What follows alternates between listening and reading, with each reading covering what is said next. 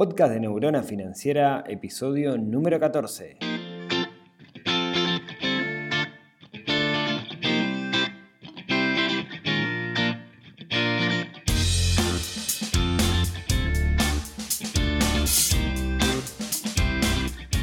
Bienvenidos al podcast de Neurona Financiera, donde hablamos de finanzas personales, donde hablamos de inversión, donde aprendemos a dominar el sutil arte del dinero y no que el dinero nos domine a nosotros. Bienvenidos a este episodio del 3 de octubre del 2018, día súper especial para mí porque es el día del cumpleaños de mi hijo Maxi, que está cumpliendo 5 años y ha estado enfermito un tiempo y bueno, estamos muy contentos en familia de que, de que, esté mejorando, así que mm, no está escuchando esto, pero si algún día lo llega a escuchar, eh, muy feliz cumpleaños para, para Max. Bueno, quiero comenzar este episodio agradeciendo a todos aquellos que fueron al evento Genexus y que me golpearon el hombro y me dijeron, Rodrigo, eh, yo te sigo en Neurona Financiera, así que todos aquellos, muchísimas gracias.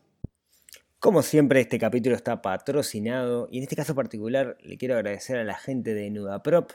Si no saben qué es Nudaprop, entren a nudaprop.com es un sitio web, es un emprendimiento, es un servicio, donde es un marketplace donde podemos ver eh, propiedades en modalidad Nuda Pro. Si no saben lo que es, es una cosa buenísima, al menos a mí me encanta, que es que puedo comprar una propiedad pero no su derecho, su fruto. Entonces me permite a mí eh, invertir en una propiedad mucho más barata, pero que voy a poder tenerla dentro de unos cuantos años, y le permite a alguien que, por ejemplo, se esté jubilando, o que esté jubilado y no le alcance la plata, tener un ingreso adicional o tener un monto de dinero específico. Si no saben lo que es, nudapro.com.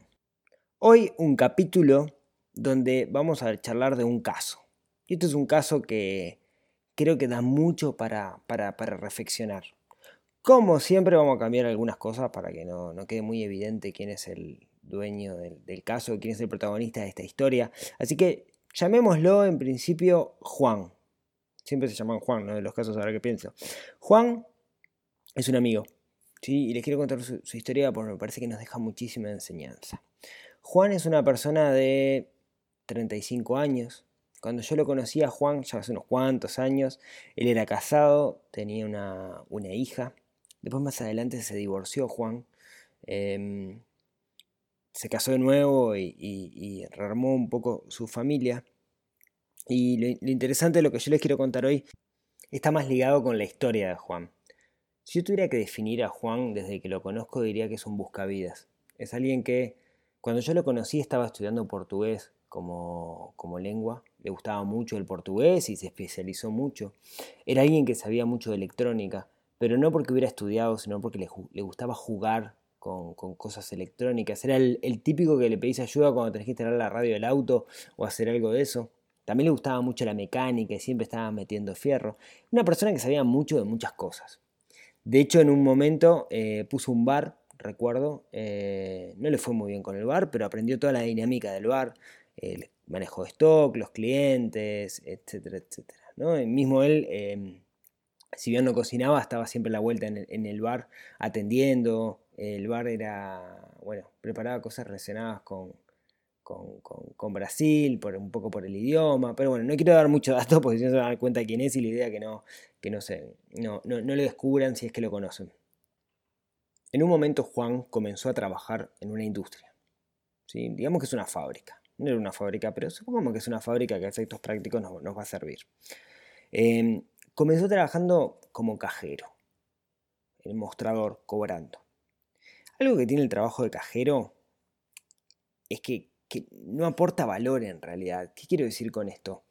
Em, ustedes han visto en los supermercados actualmente que están siendo reemplazados los cajeros por máquinas. Cuando nuestro trabajo se puede reemplazar por una máquina, quiere decir que en realidad no está aportando un valor particular. Que lo, que hacemos no es específicamente, eh, no, no, aportamos un valor distinto, pues ya que puede ser cambiado por una máquina, por un autómata. Como tal, entonces corre riesgo. La cosa es que, mi amigo Juan eh, se destacó y logró salir de ese puesto y comenzó a trabajar en la administración, sin tener una formación particular de administración. Como yo les decía, la definición de él es, es un buscavida, ¿no? alguien que, está que, que, soluciona problemas. Em, de alguna manera encontró en ese nuevo lugar donde estaba, en esa nueva posición, en ese nuevo lugar en administración, que había un montón de necesidades por parte de la gente que estaba ahí. Necesidades que se podían resolver con, con software, con, con, programas de tecnología. Y si bien no era su palo, como yo les decía, como era un buscavidas, se puso a investigar y, y empezó a hacer algunos programas que podían ayudar a la gente de administración. Algunos reportes específicos sobre datos, eh, cosas que iban a buscar información a, ciertos repositorios que manejaba la propia organización.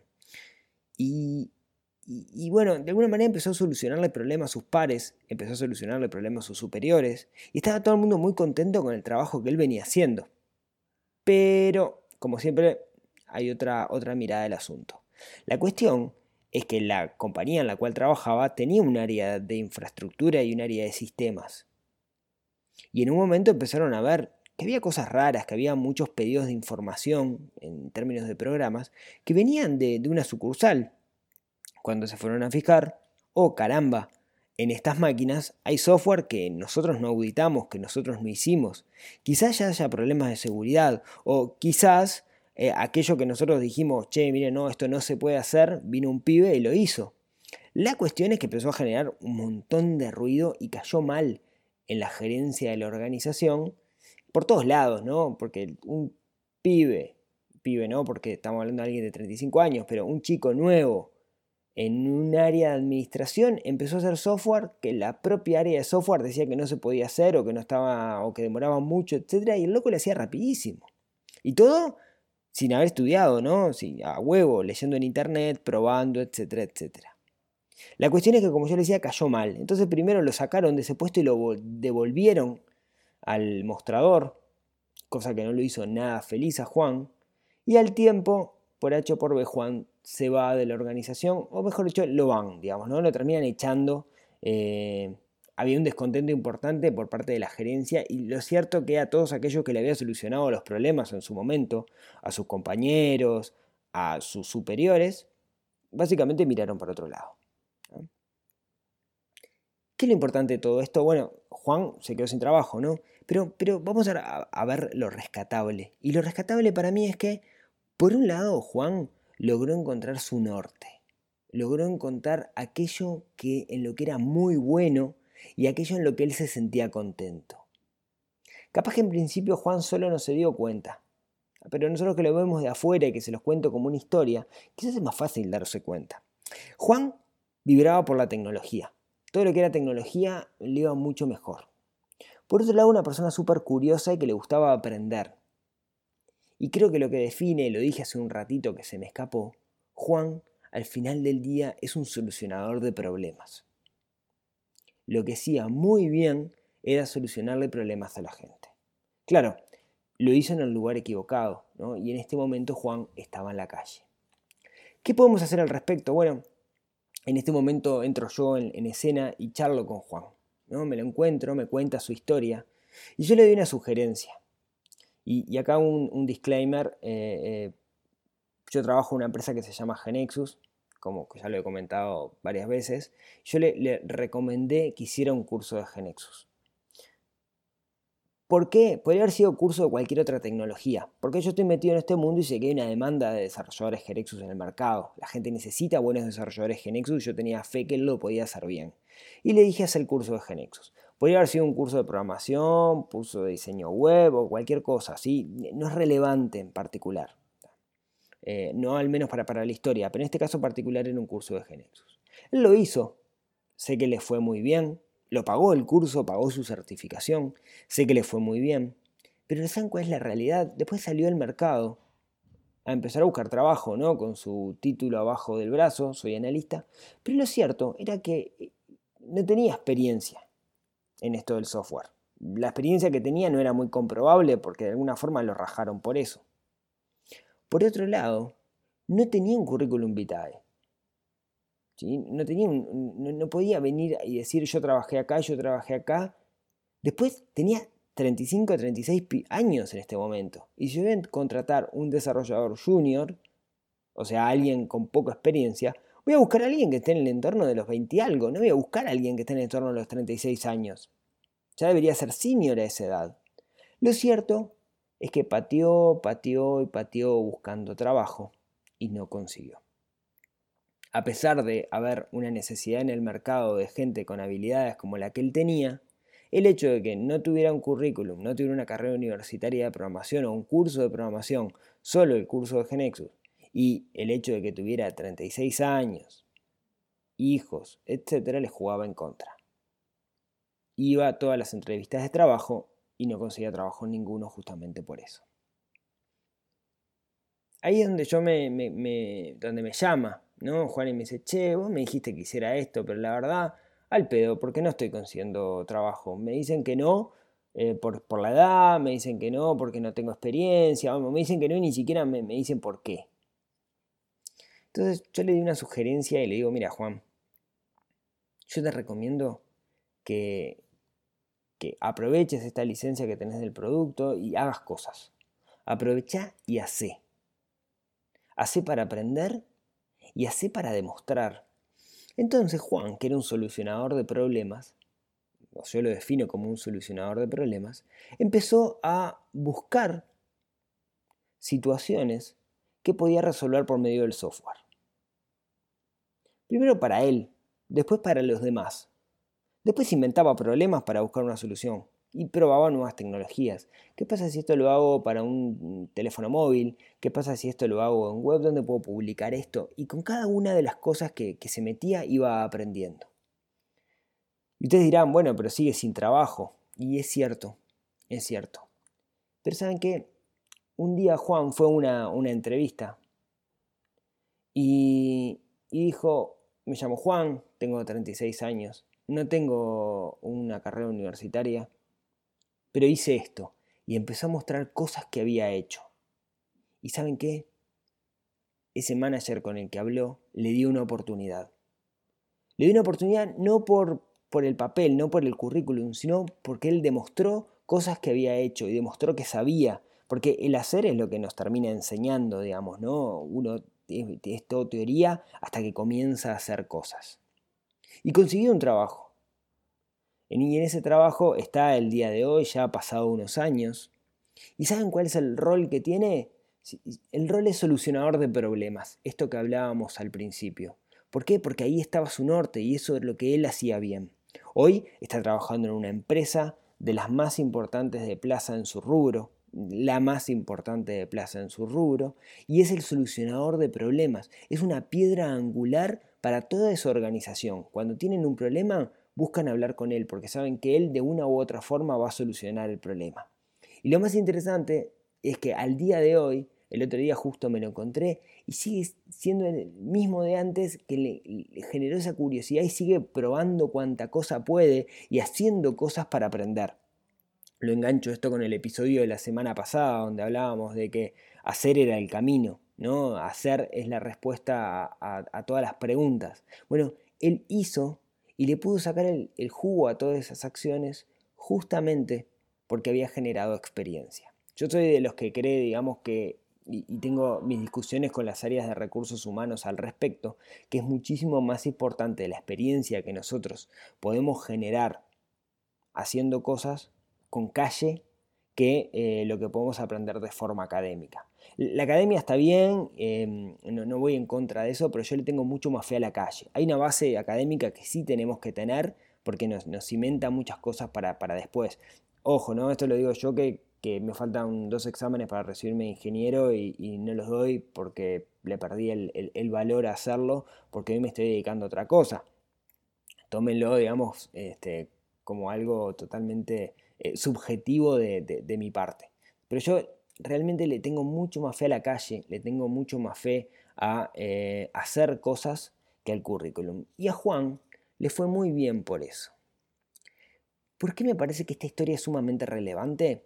Porque a mí me llegan muchísimas consultas de gente donde eh, tiende a tienden a verse a sí mismos como personas que están en una situación desfavorable porque a los 20 años no eligieron estudiar una carrera universitaria y hoy por hoy tienen que sufrir eso. Yo y, la experiencia y estoy convencido de que en realidad hacer cosas vale mucho más. Entonces, aquellos que estén en una situación desfavorable porque cuando tenían 18 o 20 años no pudieron ir a la universidad o no pudieron elegir, tómense el tiempo para estudiar algo y hagan sobre ese algo. Porque después, con ese algo que con lo que ustedes hagan, con la experiencia de lo que van a generar y con ese portafolio de productos, se les van a abrir las puertas. Al menos yo soy convencido de eso. Yo tengo un amigo, por ejemplo, diseñador, que nunca estudió diseño, pero él lo que va abajo del brazo es con un portafolio de cosas que ha diseñado. Y ese portafolio de cosas que ha diseñado es lo que hace que lo contraten. ¿sí? Eh, y así podemos imaginar un montón de cosas. Entonces, si quieren, como para, para concluir, a mí me parece de toda esta historia y lo que yo les quiero dejar como, como detalles importantes es que eh, debemos buscar nuestro norte.